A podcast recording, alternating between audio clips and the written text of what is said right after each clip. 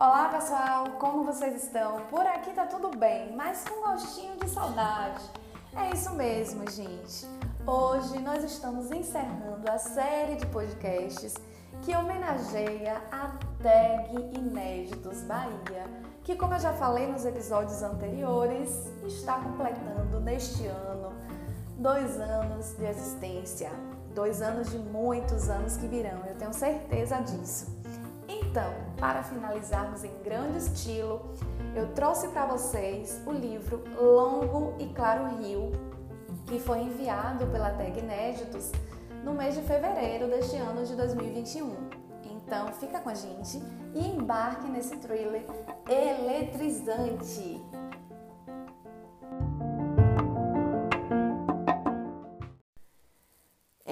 Pessoal, é, a obra Longo e Claro Rio, da autora Liz conta a história né, de duas irmãs que eram muito próximas na adolescência. Micaela e Kissy eram mesmo inseparáveis, embora tivessem personalidades e comportamentos completamente diferentes. Micaela não se enturmava, não fazia muitos amigos, não tinha muitos amigos, não fazia amizade com facilidade, não se aproximava dos garotos e Kissy é, ajudava né, nesse ponto. Era muito próxima e ela sempre precisava de Kiss para se enturmar. Kiss sempre a defendia quando alguém fazia alguma troça, quando alguém falava alguma coisa. Mas essa dependência né, de, de Micaela em relação a Kiss né, não fez com que Micaela deixasse de se sentir responsável pela irmã mais nova. Muito pelo contrário, Micaela se sentia muito responsável e muitas vezes já adulta, se sentia culpada de não ter percebido que Kiss estava mudando, né? estava tendo determinados comportamentos que eram indícios de que Kiss estava se desviando, digamos assim, do, do seu caminho. E Micaela foi muito influenciada por Simon, né? seu professor, é, que era também um policial. Micaela gostava muito de estudar e Simon a incentivava. Por isso, Micaela acabou entrando né, para a polícia. Um caminho totalmente inverso né, da irmã, que da irmã mais nova, de Kissy, que acabou se envolvendo com drogas, com medicações pesadas, acabou se prostituindo, vivendo nas ruas e isso é realmente uma situação muito triste, mas é uma situação real. Apesar de ser uma obra de ficção, essas personagens, né, gente, não são invenções, elas existem mesmo, né? E aí, Micaela, de uma certa forma, até se sentia confortável né, em saber que sua irmã estava viva, porque vez ou outra ela encontrava com a irmã que estava na esquina, com uma colega, com uma amiga, principalmente a Paula, que era muito amiga de Kiss. É, e algumas vezes ela até tentou ajudar, mas é, Kiss tinha momentos que estava muito bem e, e, ela tinha sempre recaídas porque o tratamento né, para pessoas que consomem drogas como a cocaína né, e como as drogas provenientes é, dos, do ópio, né, proveniente do ópio, que são chamadas de opioides, são drogas assim muito, muito pesadas. E a abstinência é muito grande, a necessidade que o corpo tem de, de ter essa droga sempre no organismo é muito grande, o tratamento é muito severo. Né? E aí, em determinado momento, Micaela deixa de ver a irmã nas ruas e se dá conta que a irmã simplesmente desapareceu. E ela começa uma busca incessante pela irmã. E paralelo a isso, acontece na na cidade uma sucessão de assassinatos. Moças são encontradas mortas por estrangulamento, né? E cada vez que o rádio tocava, Micaela achava que receberia notícia que a próxima vítima seria sua irmã. Ela até pensou mesmo, né, que estava diante de um assassino em série. Pelo menos isso é o que parece. E ela ficava amedrontada, ela já estava paranoica né, de tanta preocupação. E por conta disso, Micaela estava cada vez mais determinada a encontrar Kiss. Mas, como ela nunca foi uma mulher de muitos amigos, né? A busca seria muito difícil se ela fizesse isso sozinha. Então, agir sozinha não era realmente uma boa ideia. Então, Micaela contou com a ajuda de seu ex-parceiro de trabalho, né, um policial que estava afastado, porque teve é, é, um, uma tentativa, né? Ele, ele sofreu, na verdade, uma tentativa de, de assassinato, mas ele conseguiu sobreviver, mas estava afastado. Também teve a senhora Marrom, que deu uma força danada para Micaela, cuidando do seu filho, né? depois que a babá foi dispensada.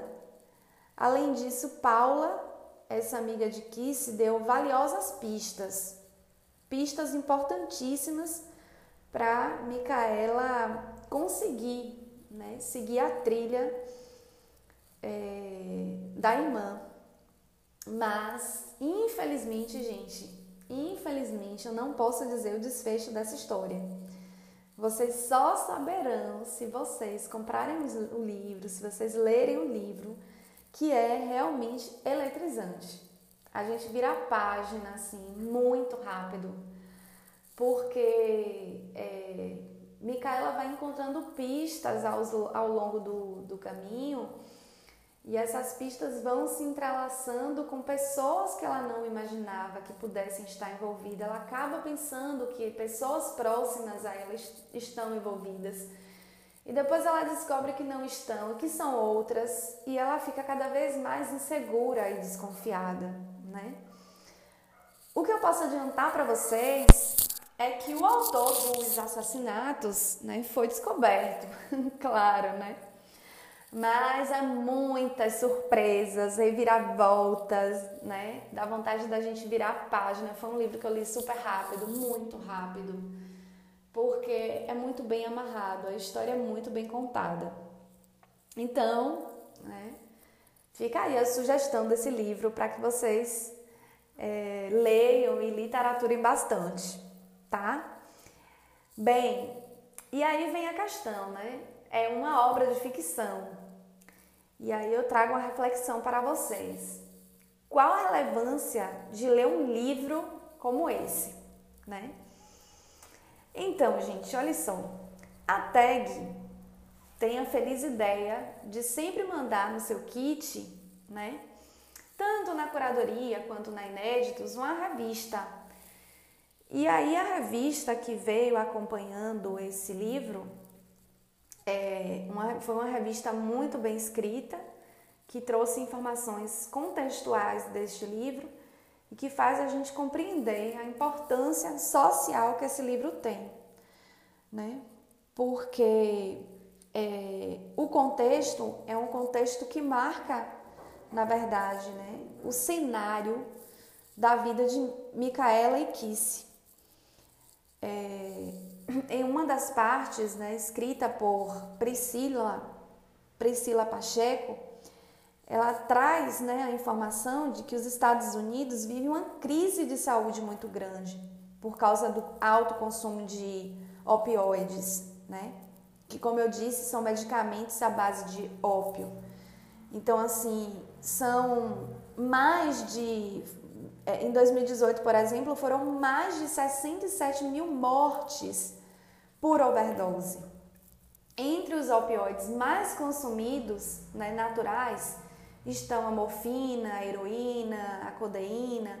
E os sintéticos foram os sintéticos, né? Como o tramal, é, o, o fentanil e a metadona. E aí isso é um problema, gente, porque no livro, né, eu vou dar um spoiler aqui, aqui se tem um filho. E logo que ela tem um filho, é, a criança, né, tem, passa por esse processo de abstinência porque ela mesmo grávida, ela consumia essa, essas drogas. E aí a criança, assim que nasce, precisa também entrar em um processo de tratamento com uma medicação muito forte. Então, para vocês terem noção né, do problema que, que esses, esses opioides causam né, nos indivíduos.